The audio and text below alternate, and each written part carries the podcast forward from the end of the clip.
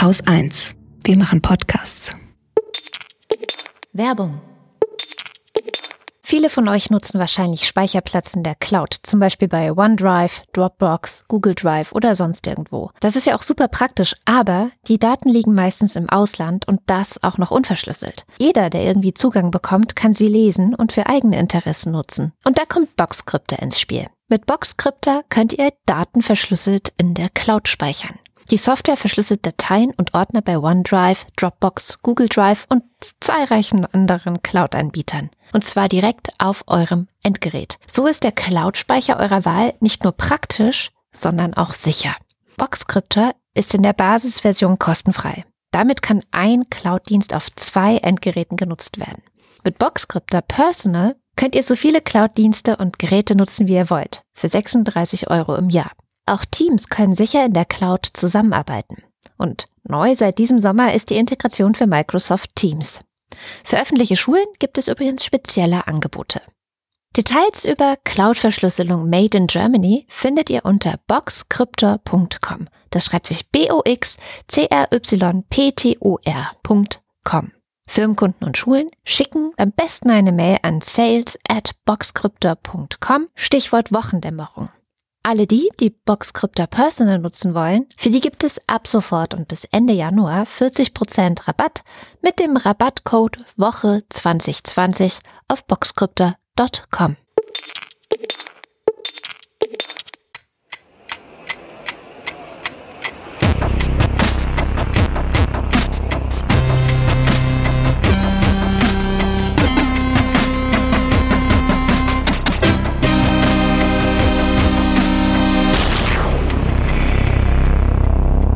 Es ist Freitag, der 25. Dezember 2020. Ich bin Katrin Rönecke. Willkommen zu einer Sonderfolge der Wochendämmerung. Willkommen zur Klimadämmerung. Holger und ich haben uns vorgenommen, regelmäßiger mit zwei ExpertInnen über die Lage in Sachen Klima zu sprechen. Das erste Mal haben wir anlässlich des Klimastreiks am 25. September 2020 eine solche Sendung aufgenommen und wie schon da sind auch heute wieder zwei WissenschaftlerInnen zu Gast, die auf ihrem jeweiligen Gebiet Koryphäen sind. Das ist zum einen Professor Dr. Claudia Kempfert. Sie ist Professorin für Energiewirtschaft und Energiepolitik an der Leuphana Universität und leitet die Abteilung Energie, Verkehr, Umwelt am Deutschen Institut für Wirtschaftsforschung, kurz DIW, in Berlin. In diesem Jahr erschien ihr Buch Mondays for Future. Freitags demonstrieren, am Wochenende diskutieren und ab Montag anpacken und umsetzen. Und was sie darin alles fordert, darüber sprechen wir unter anderem auch gleich. Und als zweiter Gast ist Professor Dr. Stefan Rahmsdorf dabei. Er ist Professor für Physik der Ozeane an der Universität Potsdam und Leiter der Forschungsabteilung Erdsystemanalyse am Potsdam Institut für Klimafolgenforschung. Und dieses Potsdam Institut für Klimafolgenforschung, das nennen wir im Verlauf des Gesprächs immer kurz PIC. Das Gespräch mit den beiden haben wir bereits am 14. Dezember aufgenommen. Und ich will euch gar nicht lange langweilen. Lasst uns einfach direkt einsteigen. Ja, wir dachten, wir machen mal so ein bisschen einen Rückblick auf das Jahr 2020. Und da wäre meine erste Frage, weil wir ja ähm, gehört haben, dass die Treibhausgasemissionen im Jahr 2020 vermutlich aufgrund der Corona-Krise um sieben Prozent gesunken sind. War es also ein gutes Jahr für das Klima, Herr Ramsdorf? Nein, das würde ich nicht sagen, denn das ist ja jetzt wirklich durch den Lockdown und mit großen wirtschaftlichen Einbußen erkauft worden. Und es ist vor allem nur ein vorübergehender Effekt, denn was wir langfristig brauchen oder was wir eigentlich, sage ich besser, sehr schnell jetzt brauchen, ist ein Strukturwandel, der uns in Richtung Nullemissionen bringt. Und diese, das heißt eben erneuerbare Energien aufbauen, Häuser Dämmen etc., also die Verkehrswende, all diese Dinge. Und die werden durch einen Krankheits-Corona-Pandemie bedingten Lockdown ja überhaupt nicht vorangebracht. Aber könnten die dadurch vorangebracht werden oder trotzdem vorangebracht werden, oder? Also es ist ja jetzt nicht so, dass wir alle auf die Straße und uns umarmen müssen für das Klima. Naja, also es gibt natürlich diese ganzen äh, Finanzhilfen, Wirtschaftshilfen, die könnte man nutzen, um den Strukturwandel voranzubringen. Da kann bestimmt Claudia Kempfert mehr dazu sagen. Und worauf ich auch so ein bisschen hoffe, ist vielleicht so einen äh, mentalen Wandel, dass wir erkennen, wir sind eben auch verwundbar als Menschheit. Also uns ging es ja so gut äh, in den letzten Jahrzehnten, dass man sich quasi für unverwundbar hielt. Und wir müssen Vorsorge treiben. Und was man auch hoffentlich lernt, auf die Wissenschaft rechtzeitig zu hören. Bei der Corona-Krise merkt man, die, die das nicht getan haben, ähm, Trump oder äh, die Briten zum Beispiel, die einfach ein bisschen zu lange gezögert haben, haben dann erheblich höhere Todeszahlen gleich in der ersten Welle erlebt. Also da wird man sofort bestraft, wenn man äh, nicht die Warnungen ernst nimmt der Wissenschaft. Beim Klimawandel merkt man das vielleicht erst 20 Jahre später, wenn es zu spät ist, weil das einfach ein sehr träges, zeitverzögertes System ist, das Klimawandel. Da muss man einfach nach dem Vorsorgeprinzip agieren. Mhm. Aber irgendwie macht es keiner, ne? Naja, ich würde jetzt auch nicht nur sagen, äh, das Glas ist leer, sondern irgendwo ist es auch halb voll, weil wir haben ja immerhin in den Industrieländern die Emissionen schon gesenkt, nur eben deutlich nicht schnell genug. Aber wir sehen, dass das Pariser Abkommen, was ja gerade fünfjähriges äh, Jubiläum gefeiert hat, äh, meines Erachtens eben durchaus gewirkt hat, obwohl es eben keine Sanktionen vorsieht. Das war einfach äh, politisch nicht machbar, da äh, harte Sanktionen bei Nichteinhaltung irgendwelcher Ziele durchzusetzen. Aber es wirkt trotzdem, weil eben ein erheblicher politischer Druck entstanden ist durch auch durch die Wissenschaft, die immer wieder die Zahlen auf den Tisch legt, durch die Zivilgesellschaft wie Fridays for Future, so dass eben immer mehr Staaten sich ja Klimaneutralitätsziele setzen, auch ihre 2030 Ziele verbessert haben und von daher glaube ich, das äh, Pariser Abkommen wirkt, aber natürlich noch nicht genug. Frau Kempfert, Sie haben ja auch in Ihrem Buch ähm, Mondays for Future heißt es, ähm, so ein bisschen skizziert die Entwicklung der letzten Jahrzehnte, gerade eben auch die großen Klimakonferenzen und was dort verhandelt wird und wie dort verhandelt wird und so weiter und so fort. Ähm, wie sehen Sie das Jahr 2020 sozusagen auch als ein Ergebnis der vielen, vielen Debatten, die davor stattgefunden haben? Hat es was genützt und kommen wir voran oder ist es immer noch viel, viel zu wenig? Also ich würde schon sagen, dass wir vorankommen, aber es ist natürlich auch noch immer viel, viel äh, zu wenig. Aber das Jahr 2020 wird äh, nicht nur jetzt aufgrund der schrecklichen Corona-Krise in die Geschichte eingehen, sondern auch, weil wir wirklich an einem Tipping Point sind.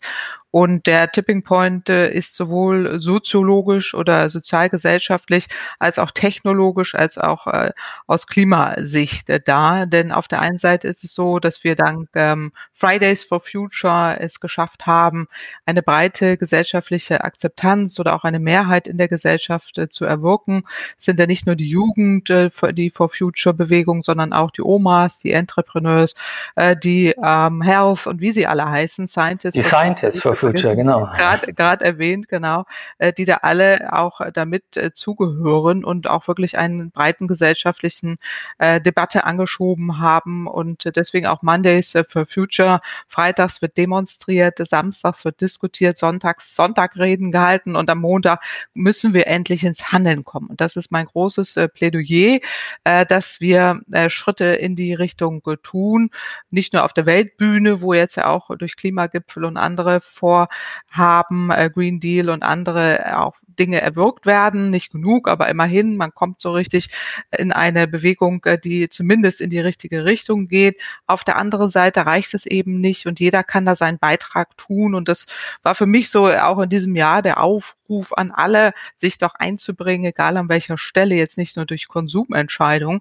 sondern auch ganz gezielt als politisch aktive Bürgerinnen und Bürger, auch durch Möglichkeiten, äh, die man umsetzt. Und da passiert eben auch sehr, sehr viel, so dass ich genau wie Stefan schon sagte, auch eher positiv wäre.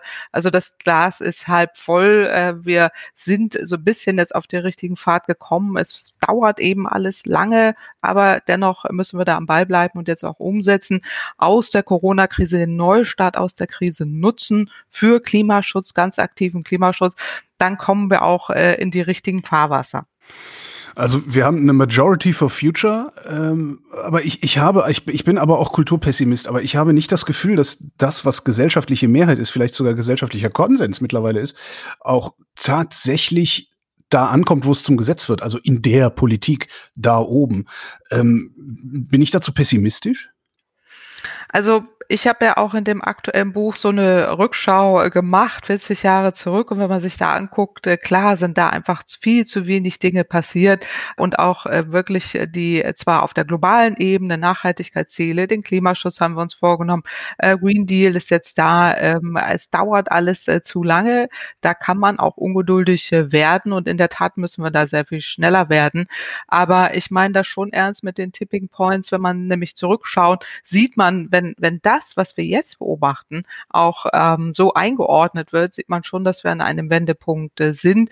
Der mag jetzt nicht für alle so unmittelbar sichtbar sein und jeder will da sofort ganz konkrete politische Schritte in alle möglichen Richtungen verständlich und da müssen wir auch immer wieder den Finger in die Wunde legen.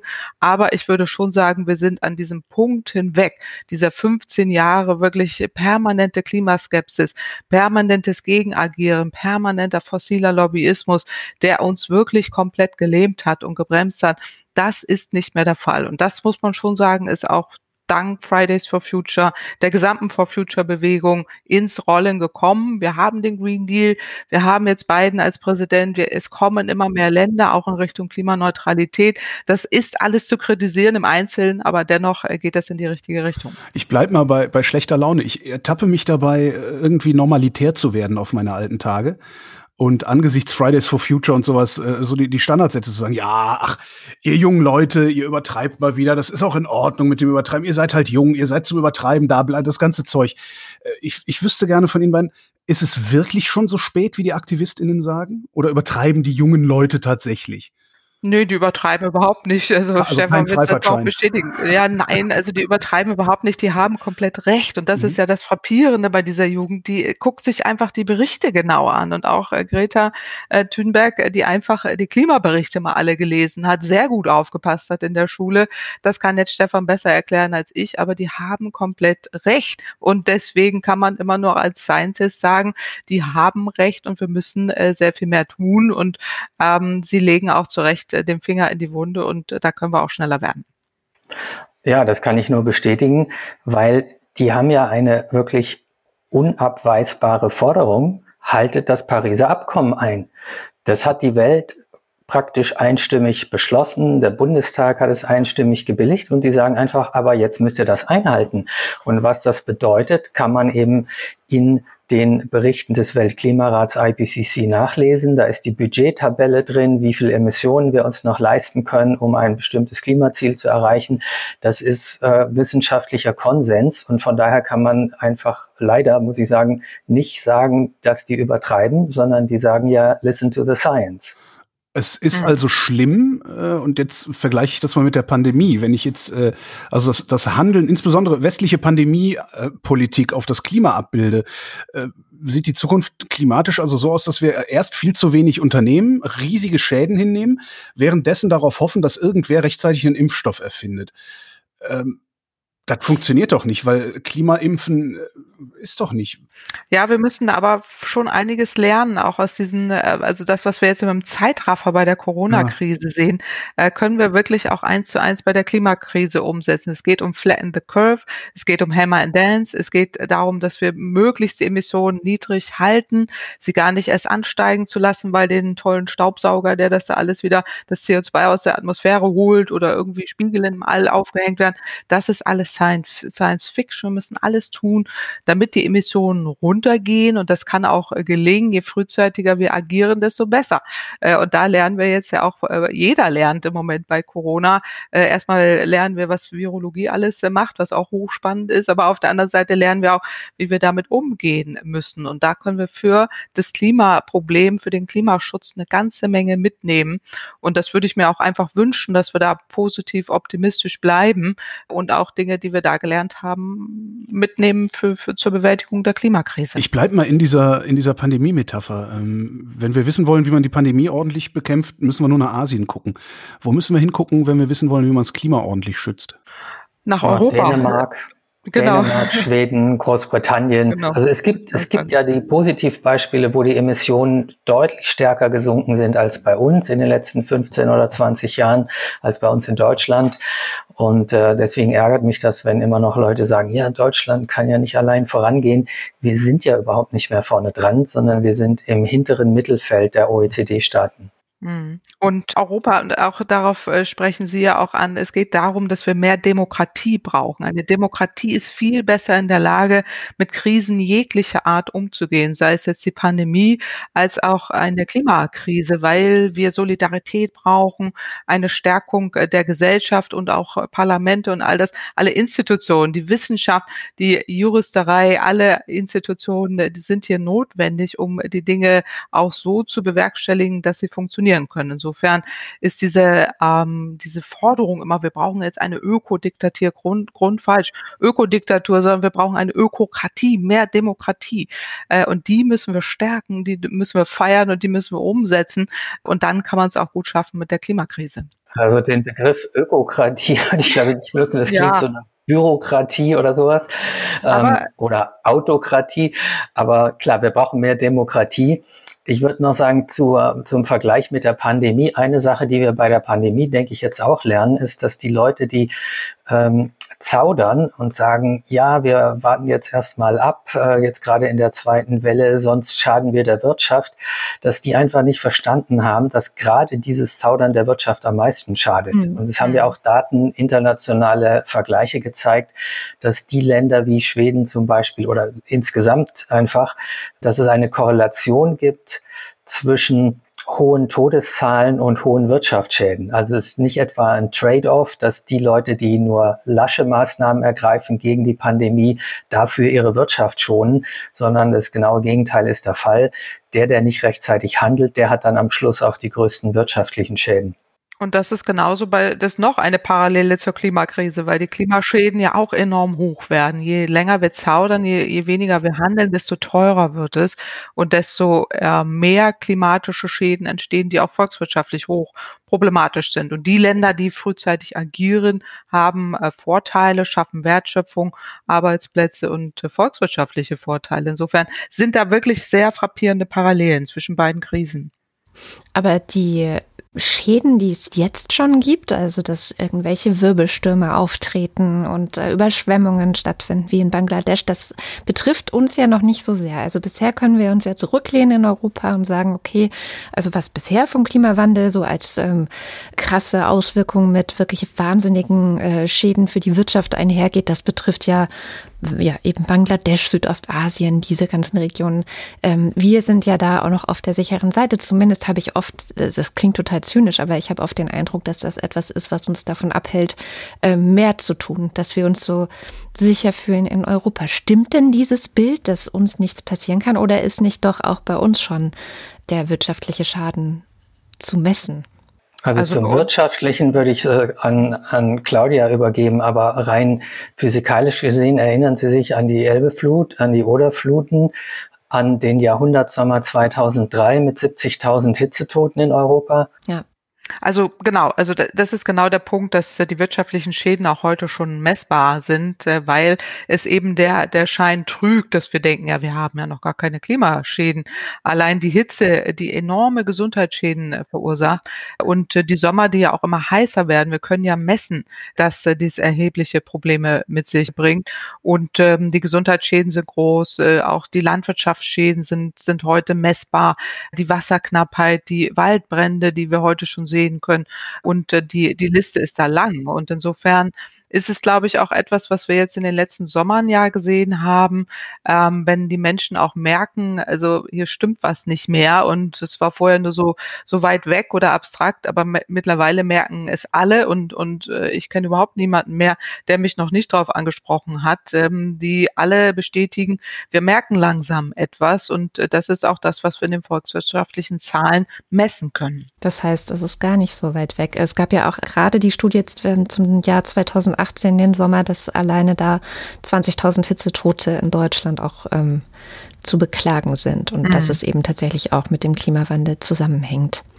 Jetzt 2019, ich erinnere mich, waren ähm, Hunderttausende Menschen auf den Straßen für Fridays for Future. Es gab einen wahnsinnigen Druck auf die Politik durch diese Bewegung. Als wir die letzte Sendung veröffentlicht haben, die wir vier aufgenommen haben, war ich auch auf der Demonstration in Berlin und es war ein relativ klägliches Häuflein, muss ich leider sagen. Also wir haben es nicht mal geschafft, ähm, in Berlin zwischen Brandenburger Tor und der Siegessäule wirklich eine, äh, ja, eine komplette Demo hinzubekommen.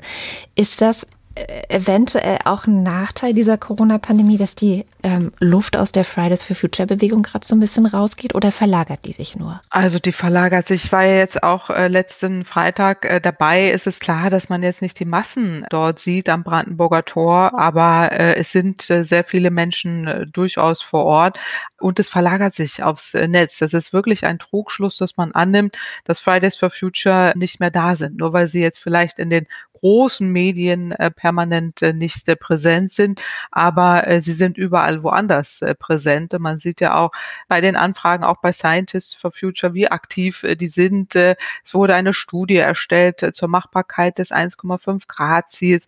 Es werden in den Medien ähm, alle möglichen Dinge verbreitet und die sind nach wie vor wahnsinnig aktiv. Zuletzt jetzt eben auch, als es um den Konflikt ging, um den Dannröder Wald, um die Autobahn, äh, die zu Recht äh, hinterfragt wird, weil diese Verträge, die wir dort machen und die wir heute haben, äh, wirklich veraltet sind und nicht kompatibel mit dem Paris-Ziel. Und die Jugend ist da einfach sehr stringent und fordert zu Recht ein, hinterfragt all eure Entscheidungen.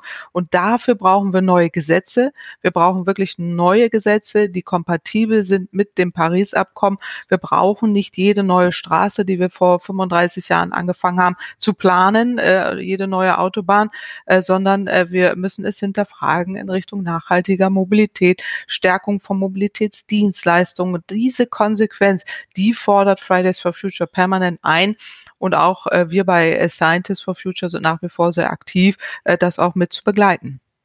Sehen Sie im Bereich des Gesetzgebers, also in den Parlamenten, genügend Menschen, die derselben Meinung sind, die sagen, wir müssen neue Gesetze haben. Wir müssten aufhören, äh, Verkehr zu erzeugen, indem wir Straßen bauen. Ich sehe schon eine steigende Mehrheit, insbesondere weil wir in Deutschland ja auch ein Klimagesetz haben äh, mhm. werden und äh, dieses äh, genau das durchdeklinieren soll. Aber wir, wir scheitern dann ja immer an, an, an den aktuellen Entwicklungen. Eine Autobahn, die jetzt hier gebaut wird, äh, die Planungen sind 15 Jahre alt und äh, damals äh, hat man noch nicht in dem äh, erstmal nicht äh, das Pariser Abkommen schon antizipiert und zum anderen eben noch nicht ausreichend.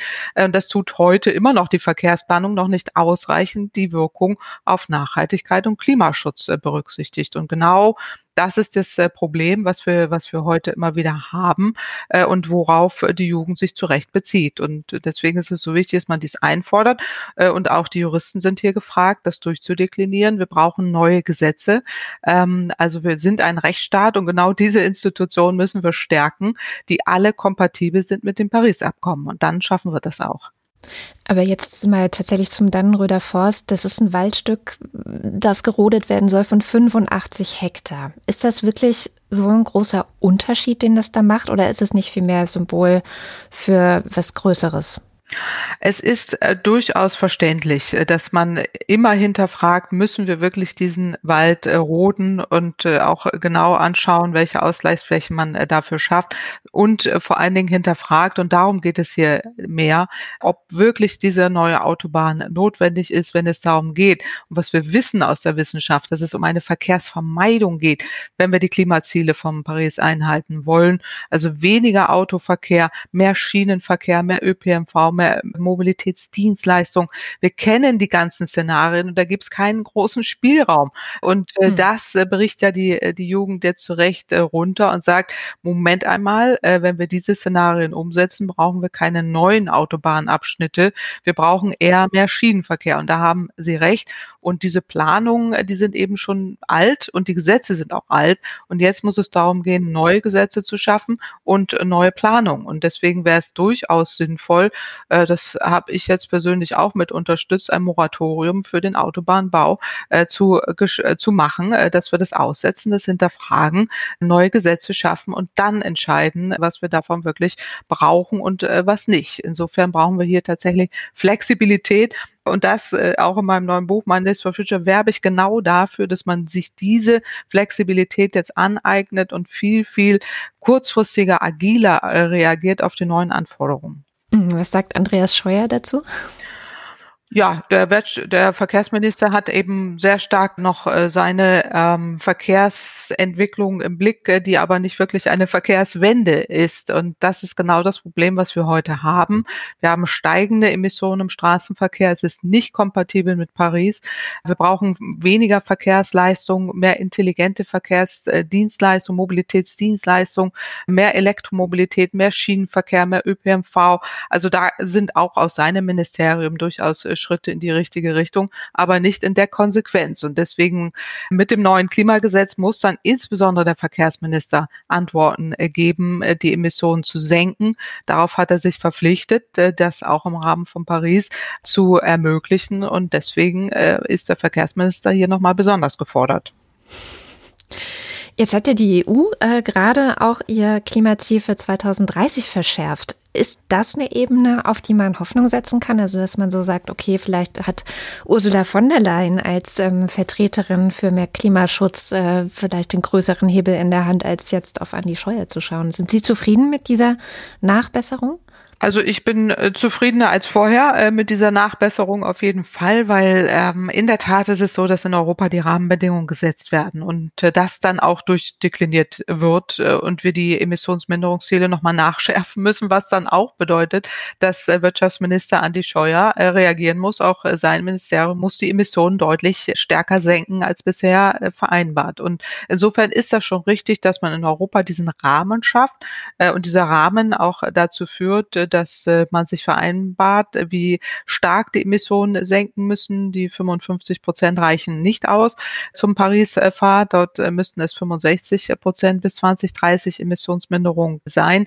Auch der Ausbau der erneuerbaren Energien müsste schneller vorangehen. Aber immerhin hat man hier mal einen Rahmen äh, geschaffen, der in die richtige Richtung geht. Und auch nicht zu vergessen, ähm, dass man in Europa eine sogenannte EU-Taxonomie für die Finanzierung all dieser Transformationen ermöglicht. Und das ist sehr, sehr wichtig, weil jetzt diese Rahmenbedingungen so angepasst werden, dass äh, fossile Energien äh, keine Finanzierung mehr bekommen oder weniger und auch die Transformation, also die Unternehmen, die jetzt investieren müssen, dass man denen hilft mit Wirtschaftshilfen, die Unternehmen, die schon fortgeschritten sind, bessere Marktbedingungen äh, gibt, beispielsweise auch im Bereich der Elektromobilität. Äh, und diese Finanzrahmenbedingungen, die, die sind auch sehr wichtig. Und das ist gut, dass, ähm, dass man da mit dem EU Green Deal das auch ermöglicht. Da, da würde ich noch dazu sagen, dass das Europaparlament hat ja 60 Prozent Minderung mhm. bis 2030 mhm. beschlossen, mehrheitlich. Und auch noch ein, ein wichtiger Punkt, der kein Detail ist, ohne Gegenrechnung von irgendwelchen Senken, weil das, was die EU-Kommission vorgeschlagen hatte, war ja mit Gegenrechnen von Waldsenken. Und die sind einfach nicht richtig zu messen oder zu kontrollieren. Und es weiß auch keiner, ob diese Kohlenstoffspeicherung in den Bäumen wirklich langfristig dort erhalten bleibt. Denn wir sehen ja jetzt, äh, dass durch diese Dürresommer äh, massenweise Bäume absterben und dabei wird dann eben das CO2 wieder frei, sodass man diese Waldsenken eben nicht wirklich seriös gegenrechnen sollte und sich damit äh, praktisch die Minderung bei den fossilen Emissionen kleinrechnen. Apropos Senken, ähm, Sie sind ja Ozeanograf. Wie geht's denn eigentlich unseren Ozeanen?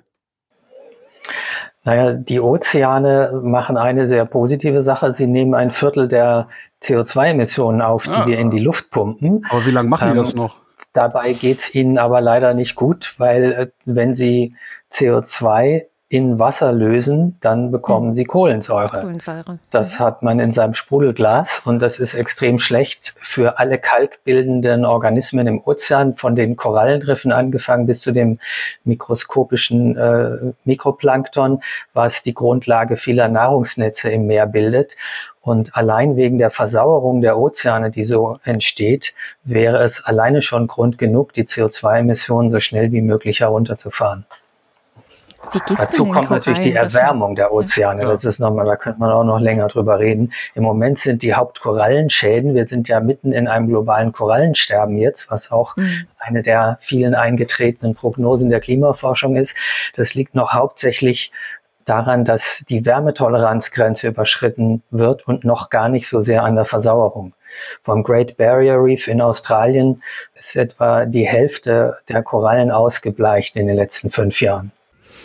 Muss man sich von den schönen Korallenriffen dann in den nächsten Jahren langsam verabschieden? Also das ist einer der wichtigen Gründe, warum eben äh, es so wichtig ist, nahe bei 1,5 Grad äh, zu bleiben. Denn bei 2 Grad, sagt der Weltklimarat, bleibt nichts mehr übrig von den Korallenriffen der Welt. Wenn wir die Erwärmung auf 1,5 begrenzen oder vielleicht auch 1,6, dann haben wir immerhin äh, vielleicht noch 10, 20 Prozent der Korallen, die wir retten können. Jetzt müssen wir aber, glaube ich, nochmal dazu sagen, warum sind die wichtig? Also man kann ja sagen, gut, sie sind halt schön, wenn man Taucher ist, ne, schaut man sich die gerne an.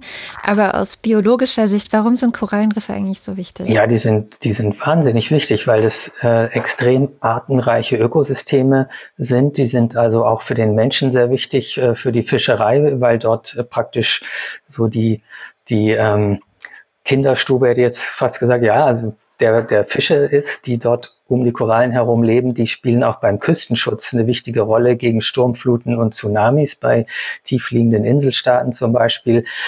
Äh, und es hängen eben wirklich äh, hunderte Millionen Menschen von der Gesundheit dieser Korallenriffe auch ab. Also es geht nicht nur um Naturschutz, sondern generell beim Klimaschutz geht es ja primär auch einfach um den Schutz der menschlichen Gesellschaft.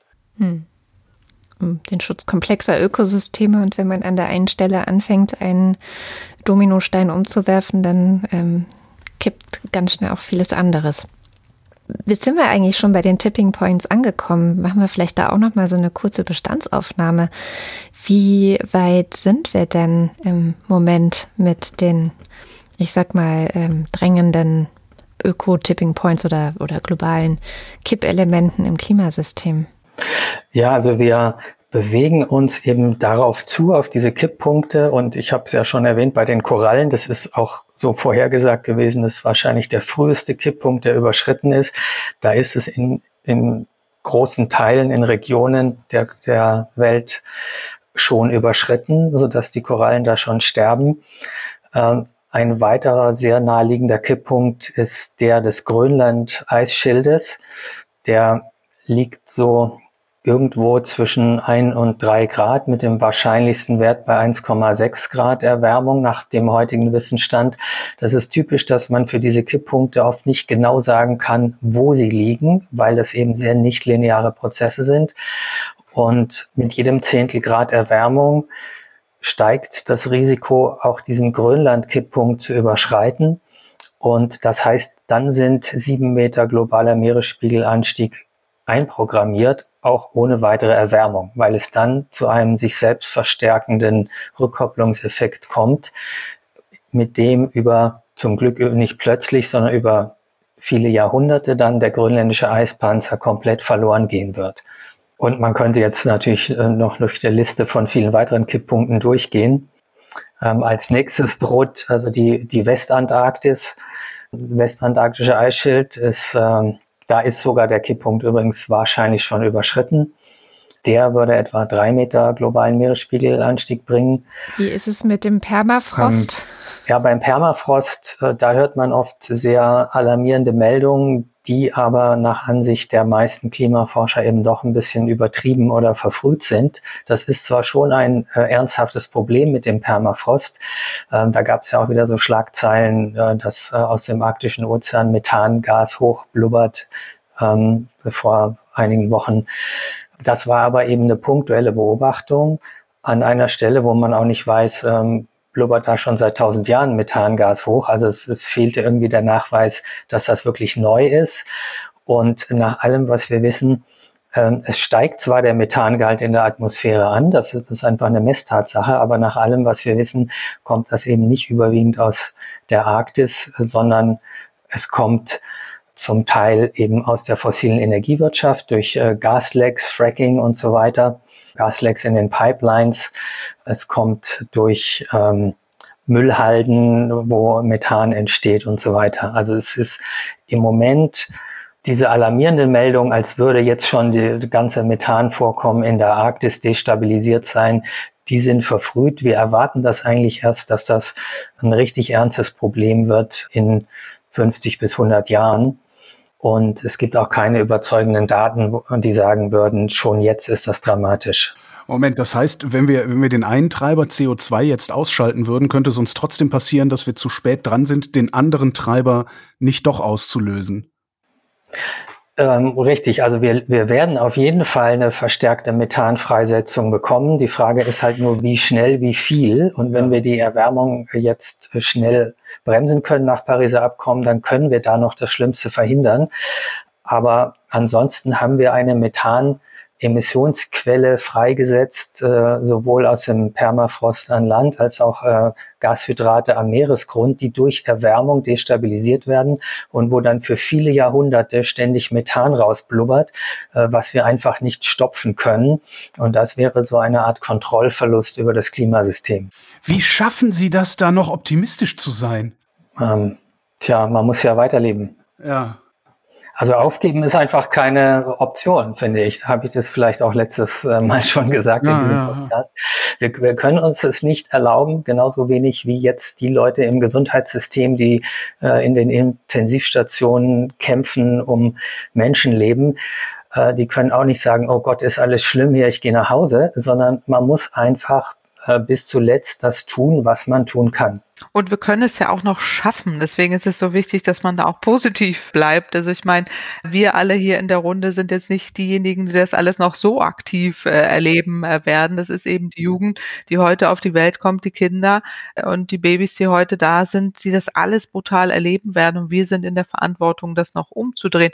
Wir haben ja vor letzte Woche eine noch äh, eine interessante Übersicht gesehen von Carbon Tracker, die uns nochmal vorgerechnet hat, wenn wir wirklich jetzt äh, diese Klimaneutralitätspläne der einzelnen Regierungen auch weltweit umsetzen, kommen wir im ähm, Bereich des Möglichen, was unter zwei Grad angeht. Und äh, darauf äh, muss man äh, die jetzt auch äh, festnageln, dass man so schnell wie möglich anfängt, äh, die Dinge in, in aktives Handeln umzusetzen. Jeder Beitrag zählt. Und zwar so schnell wie möglich und nicht jetzt lethargisch und oje, oje, sondern äh, so schnell wie möglich in die Hand nehmen, genau wie Stefan sagt, wie auf den Intensivstationen alles geben, damit noch möglichst viele gesund da rauskommen. Äh, und genau das ist unser Job. Ich muss jetzt einmal der Claudia widersprechen, das mache ich total ja. ungern, aber äh, Bitte. Ich, ich bin nicht der Meinung, dass es nur die jungen Leute trifft. Denn mhm. ich bin jetzt ja kein Nachwuchsforscher mehr, muss man einfach sagen. Äh, ich habe aber noch vor 30 Jahre zu leben, bis zum Jahr 2050. Äh, wir sehen jetzt schon erhebliche Folgen des Klimawandels. Ähm, die syrische Rekorddürre, die den Massenprotesten dort vorausgegangen ist, war letztlich ein Mitauslöser, um das Land zu destabilisieren. Ähm, das hat uns die AfD gebracht und so weiter. Also ich denke, wir erleben in der Politik in Deutschland auch schon jetzt Folgen des Klimawandels. Und äh, ich glaube, noch zu meinen Lebzeiten in den nächsten 30 Jahren äh, werden das ganz verheerende Auswirkungen sein, die ich auch zu spüren bekommen werde wenn wir nicht jetzt Paris schnell umsetzen. Also wir machen das nicht nur für die junge Generation, sondern auch dafür, dass sie jetzt schon etwas Älteren ein geruhsames Rentenalter erleben können. Ja, ich stimme dir, stimme dir völlig zu. Aber äh, das Szenario ist ja auch so ein bisschen, ähm, wie geht's danach weiter? Und die Jugend, die uns im Moment ja auch nochmal dringlichst auffordert, wirklich äh, zu handeln. Aber du hast völlig recht. Auch wir ähm, alle werden möglichst alt und, und werden auch noch die schlimmsten Dinge erleben. Wir erleben es ja heute schon. Aber ähm, danach geht's ja nochmal so richtig rund. Und das müssen müssen wir wirklich vermeiden. Das, das war so mein Plädoyer, dass wir das wirklich in die Hand nehmen und auch echt umsetzen. Frau Kempfert, Sie sagten, jeder Beitrag zählt. Ähm, gleichzeitig sagen Sie aber, glaube ich, auch, dass individuelle Konsumentscheidungen eigentlich überhaupt nicht zum Klimaschutz beitragen können. Äh, wie, wie kann mein Beitrag aussehen? Ja, Klimaschutz gibt's nicht im Supermarkt. Ja, und das ist äh, genau der Aufhänger auch in meinem äh, Buch, dass man jenseits von Konsumentscheidungen, die auch gut und richtig sind, da kann auch jeder äh, alles Mögliche mit äh, aktiv in die Hand nehmen und auch Märkte mit mobilisieren. Aber jenseits eben von diesen Konsumentscheidungen, wir, äh, wir enorme Beiträge leisten können. In jedem Verein, jede Schule, jede Familie sind, ist eine Keimzelle einer klimagerechten Welt. Wir können uns Pläne setzen. Wir, äh, Sie können auch im Unternehmen, wo Sie wissen, dieses Unternehmen Unternehmen ist enorm klimaschädlich, Mehrheiten suchen und äh, mobilisieren, dass die Wege finden, wie sie dann auch aus der Belegschaft heraus äh, klimaschonender werden können, äh, Dinge, Prozesse mitgestalten. Das ist mein Aufruf, egal wo. Wir sind auch politisch engagierte Bürgerinnen und Bürger. Es gibt auch immer mehr Bewegungen, wo man sich anschließen kann. Jeder kann überall etwas tun. Und das, das ist mein Wunsch, dass wir jetzt nicht so große Dinge uns immer vornehmen, sondern auch jeder kleine Beitrag Beitrag äh, kann zählen und zählt auch. Äh, wie, genauso wie wir auch zur Wahl gehen und damit Dinge verändern, äh, können wir auch durch, durch jegliches Handeln, was wir, was wir täglich tun, egal wo wir sind, einen ganz tollen Beitrag leisten. Aber das heißt ja dann doch, man die Entscheidung im Supermarkt. Also meine Lieblingsbeispiele sind immer so die Avocados, die aus Lateinamerika hergebracht werden und mit wahnsinnig viel Wasser da aufgezogen wurden oder andere Produkte, die halt einfach einen irren Weg hinter sich legen. Also ganze Stichwort regional, saisonal äh, einkaufen, kochen, macht doch schon einen Unterschied, oder? Ja, klar. Und ich finde es auch wichtig, dass sich da jeder Gedanken macht und man kann durch Konsumentscheidungen auch äh, Dinge mitgestalten. Wir könnten es auch über Rahmenbedingungen äh, gar nicht erst ermöglichen, ne, dass die Avocado bei uns äh, liegt. Wenn man die echten Umwelt- und Klimaschäden einpreisen würde, dann würde da eine Avocado für 50 Euro liegen äh, und die kauft dann auch keiner und keiner bringt sie mehr. Also, oder es wird zu einem äh, Luxusgut von, von bestimmten Gütern. Aber wichtig ist doch, dass wir ähm, einerseits auch merken, was wir für Konsumentscheidungen tun, über Konsum lassen, also nicht übermäßig äh, konsumieren und regional kaufen und uns da auch eine Bewusstbarmachung haben. Aber wir sind eben äh, da auch nur begrenzt handlungsfähig. Und das ist problematisch, wenn man jetzt nur dem Bürger an die Hand gibt, denn du machst jetzt Konsumentscheidung und der Rest ist egal. Mein, mein Ansatz ist ein viel breiterer, jenseits von Konsumentscheidungen, da auch eine Bewusstbarmachung äh, zu schaffen schaffen, dass man sich einbringt, egal an welcher Stelle äh, und damit auch Dinge wirklich in Bewegung äh, bringen kann. Man sieht es ja jetzt ja auch an der sehr breiten For Future Bewegung, was auch da möglich ist. Klimaräte, die, äh, wo man sich einbringen kann, egal wo. Also insofern ist es gut und richtig und auch wichtig, äh, dass wir die Märkte äh, dort kontrollieren oder auch die Konsumenten die Macht geben, die sie haben, aber es da nicht stehen lassen, sondern wirklich jenseits darüber hinaus sehr viel mehr tun. Aber da haben Sie ja gerade das Stichwort schon genannt, nämlich die CO2-Bepreisung zum Beispiel. Da gab es ja gerade auch wieder eine neue Studie, unter anderem vom PIC, ähm, dass eben CO2-Bepreisung und bestimmte Besteuerung von Finanztransfers als Teil der Lösung ähm, eigentlich schon sehr geeignet sind, um wirklich auch mit kleinen Hebeln viel zu bewegen. Ja, wir brauchen vor allen Dingen eine ökologische Steuerreform im weitesten Sinne. Erstmal die Abschaffung jeglicher umweltschädlicher Subventionen, die wir immer noch haben. Also äh, durch eine Dieselsteuererleichterung, durch eine zu geringe Kerosinsteuer beziehungsweise gar nicht existierende, äh, durch ähm, Pendlerpauschalen, die wir sogar jetzt noch erhöhen äh, und so weiter. Die Liste ist da sehr lang. Äh, die müsste man abschaffen. Dann äh, die CO2-Bepreisung, die äh, wichtig ist in diesem Zusammenhang Zusammenhang, was auch bedeuten würde, dass sie diese Steuer sich erhöht. Also ähm, die CO2, die fossilen Energien je nach CO2-Steuersatz äh, sich erhöhen, sodass wir in der Tat eine Lenkungswirkung haben. Wir haben aber auch im Rahmen unserer Studie, die wir letztes Jahr für die Regierung erstellt haben, gesehen, dass die Lenkungswirkung der CO2-Bepreisung gering ist, gerade im Mobilitäts- und Gebäudeenergiebereich. Wir bräuchten da enorme CO2-Steuersätze von 180 Euro pro Tonne CO2 aufwärts aufwärts. Und da kommen wir politisch äh, nicht ran, weil dann sofort Gelbwesten auf den Straßen sind, die üblichen Verdächtigen ihre Lobby-Schreiereien lostreten und natürlich auch soziale Verwerfungen damit einhergehen, die man auffangen kann. Äh, keine Frage. Wir haben da einen Klimabeitrag vorgeschlagen, so dass man äh, niedrigeren Einkommensgruppen auch die Möglichkeit schafft, da den Umstieg äh, zu, zu gewährleisten. Äh, und die Hauptverursacher von CO2-Emissionen sind nun mal reiche Haus Haushalte mit zwei Wohnungen und drei Autos, die zweimal im Jahr über den halben Erdball fliegen. Also die kann man schon auch treffen, aber es sind enorme CO2-Preise notwendig und das am besten in der Kombination mit einer kompletten Steuerreform und auch der Rückerstattung dieser Steuereinnahmen zur Finanzierung der Transformation und zur Ermöglichung einer ähm, auch einer sozialen Gerechtigkeit, dann ist dieses Konzept auch auf jeden Fall sinnvoll in Kombination auch mit einem breiten Strauß an anderen Maßnahmen, die wir auch brauchen, gerade im Mobilitäts- und Gebäudeenergiebereich. Ah, das ist doch realistischerweise gar nicht leistbar, wenn ich mir unsere politische Kultur angucke sind da ja Einzelteile von schon äh, derart ja streitbelastet, dass sie in irgendwelchen Kompromissgremien zerrieben werden und wir am Ende dastehen, äh, wo wir Paris eben nicht einhalten. Ja, man hat es ja so ein bisschen im, beim Klimapaket gesehen, wie zögerlich äh, man dort war. Und da stimme ich Ihnen völlig zu. Äh, es ist streitbehaftet. Insofern ist diese CO2-Bepreisung ohnehin so eine schwierige Angelegenheit, weswegen wir sie ja auch schon seit über 25 Jahren diskutieren und nicht wirklich umsetzen, nie umsetzen.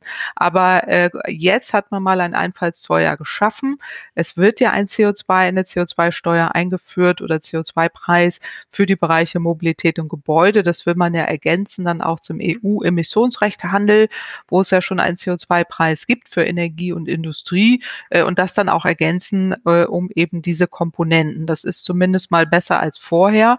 Wir hätten eher für eine Steuer geworben, also als reine Steuer, weil man dann auch Steueraufkommen hat, was man dann rückerstattet als Klimaprämie oder für die Transformation dort Finanzhilfen zu gewährleisten. Das, dafür hat man sich nicht entschieden, aber Sie haben schon recht, es wird sehr stark zerredet. Aber im Moment ist man da schon zumindest kleine Schritte weitergekommen. Das ist schon mal besser als nichts. Hm. Dann vielleicht ein kleiner Ausblick noch, wenn wir die Kurve kriegen wollen. Und ich sage jetzt nochmal äh, die Kurve zu 1,5. Wo sind wir eigentlich gerade, Herr Rahmsdorf? Bei wie viel Grad Erwärmung? Also wenn man das späte 19. Jahrhundert als äh, vorindustriell in Anführungszeichen definiert, sind wir bei 1,2 Grad. Das wird normalerweise gemacht, weil dort die globale Abdeckung mit Temperaturmessdaten beginnt, so in Mitte des 19. Jahrhunderts. Natürlich begann die Industrialisierung schon ungefähr 200 Jahre vorher und da könnte man noch mal ein, zwei Zehntel wahrscheinlich äh, drauf addieren. Das ist aber jetzt nicht entscheidend, sondern wir sind eben schon bei 1,2 und wenn wir bei 1,5 äh, stoppen wollen, dann müssen wir praktisch von jetzt an äh, bis in zehn Jahren die weltweiten Emissionen halbiert haben und in 20 Jahren auf Null sein. Dann werden wir etwa bei 1,5 Grad landen. Ähm, dass das jetzt so steil ist, liegt natürlich daran, dass seit Jahrzehnten gebremst und verzögert worden ist. Und äh, dadurch wird es eben dann jetzt wesentlich teurer. Wenn wir angefangen hätten bei, nach dem Erdgipfel in Rio 1992, ähm, dann könnten, hätten wir sehr langsam gemächlich die Emissionen mindern können. Und ich erinnere mich noch sehr gut äh, an den äh, Erdgipfel 1992. Äh, ich war zwar nicht da, aber ich habe das in den Nachrichten verfolgt und habe gedacht, endlich, ja, jetzt diskutieren wir so lange schon über Klimaschutz, endlich handelt die Politik und beschließt äh, etwas gegen die globale Erwärmung zu tun, 1992. Und weil das eben zerredet, äh, gebremst von Lobbykräften wurde und so weiter, wird es jetzt heftig und teuer. Aber machbar. Aber noch machbar, gerade noch machbar. Ja, ich, ich würde sehr dafür werben, jetzt äh, äh, völlig richtig, was Stefan äh, gerade gesagt hat. Äh, 92 hört er mich auch noch gut dran. Und dann auch das Kyoto-Protokoll, wir waren alle euphorisch, äh, dass das irgendwie alles umgesetzt wird. Aber dann wurde es auch sehr stark äh, zerredet und äh, zerfleddert. Aber jetzt sind wir an einem anderen Punkt und äh, jetzt sind wir auch in einem neuen äh, Jahrhundert und im neuen Jahrzehnt. Und äh, da sollten wir jetzt wirklich besser werden. Und das ist ja das, was wir von Corona lernen. Flatten the Curve ist immer besser. Also äh, Hammer and Dance, also einmal den Hammer und dann äh, können wir danach wieder weitermachen. Da sind wir jetzt nicht mehr, wir sind drüber. Jetzt müssen wir wirklich alles tun, um, um wirklich schnell die Kurve wieder runterzukriegen. Ähm, in dem Prozess sind wir bei Corona im Moment ja auch. Mhm. Und das, das ist genau beim Klimaschutz jetzt auch der Fall. Aber die gute Nachricht ist, erneuerbare Energien werden immer billiger. Es äh, setzt sich weltweit durch.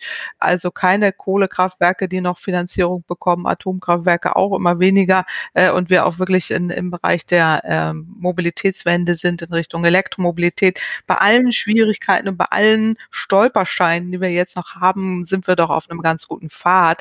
Und da wäre ich doch jetzt auch äh, positiv am Ende, äh, dass wir das auch wirklich noch schaffen können. So, ihr Lieben, das war die vorerst letzte Wochendämmerung, zumindest in diesem Jahr. Wir wünschen euch einen guten Rutsch und wir hoffen, dass ihr uns auch 2021 gewogen bleibt. Passt gut auf euch auf, denn dieses Virus ist ein ganz mieses Arschloch. Danke wie immer auch an alle, die uns mit ihrer finanziellen Unterstützung ermöglichen, jede Woche zusammenzukommen und über Politik, Wirtschaft, Gesellschaft, die ganze Welt und den ganzen Quatsch zu sprechen. Heute lesen wir ausnahmsweise einmal nicht deren Namen vor. Bitte seht es uns nach beim nächsten Mal wieder. Bis dahin.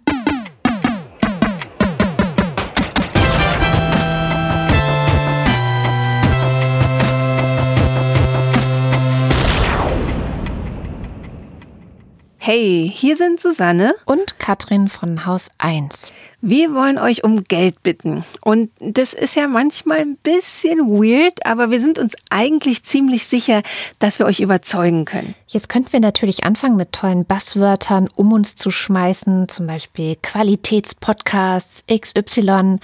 So ein richtig schönes Bullshit-Bingo. Aber irgendwie denken wir, dass jede und jeder von euch eigentlich ganz eigene Gründe hat, Haus 1 Podcasts zu hören. Zum Beispiel war euch die Stimme dieser einen Moderatorin nach der Arbeit immer so gut beruhigt. Oder ihr hört Frag mal Agi, um euren Teenager-Kindern ihre crazy Fragen zu beantworten. Oder ihr bringt euch mit der Wochendämmerung auf den neuesten Stand, weil einfach wieder keine Zeit zum Zeitungslesen war. Also, ihr wisst selber natürlich am besten, was ihr an uns schätzt. Und wenn es euch irgendwie möglich ist, uns ein paar Euro im Monat zukommen zu lassen oder auch ein einmaliges Geldgeschenk zu machen, freuen wir uns mega. Wir brauchen das Geld, um auch 2021 unabhängig zu bleiben.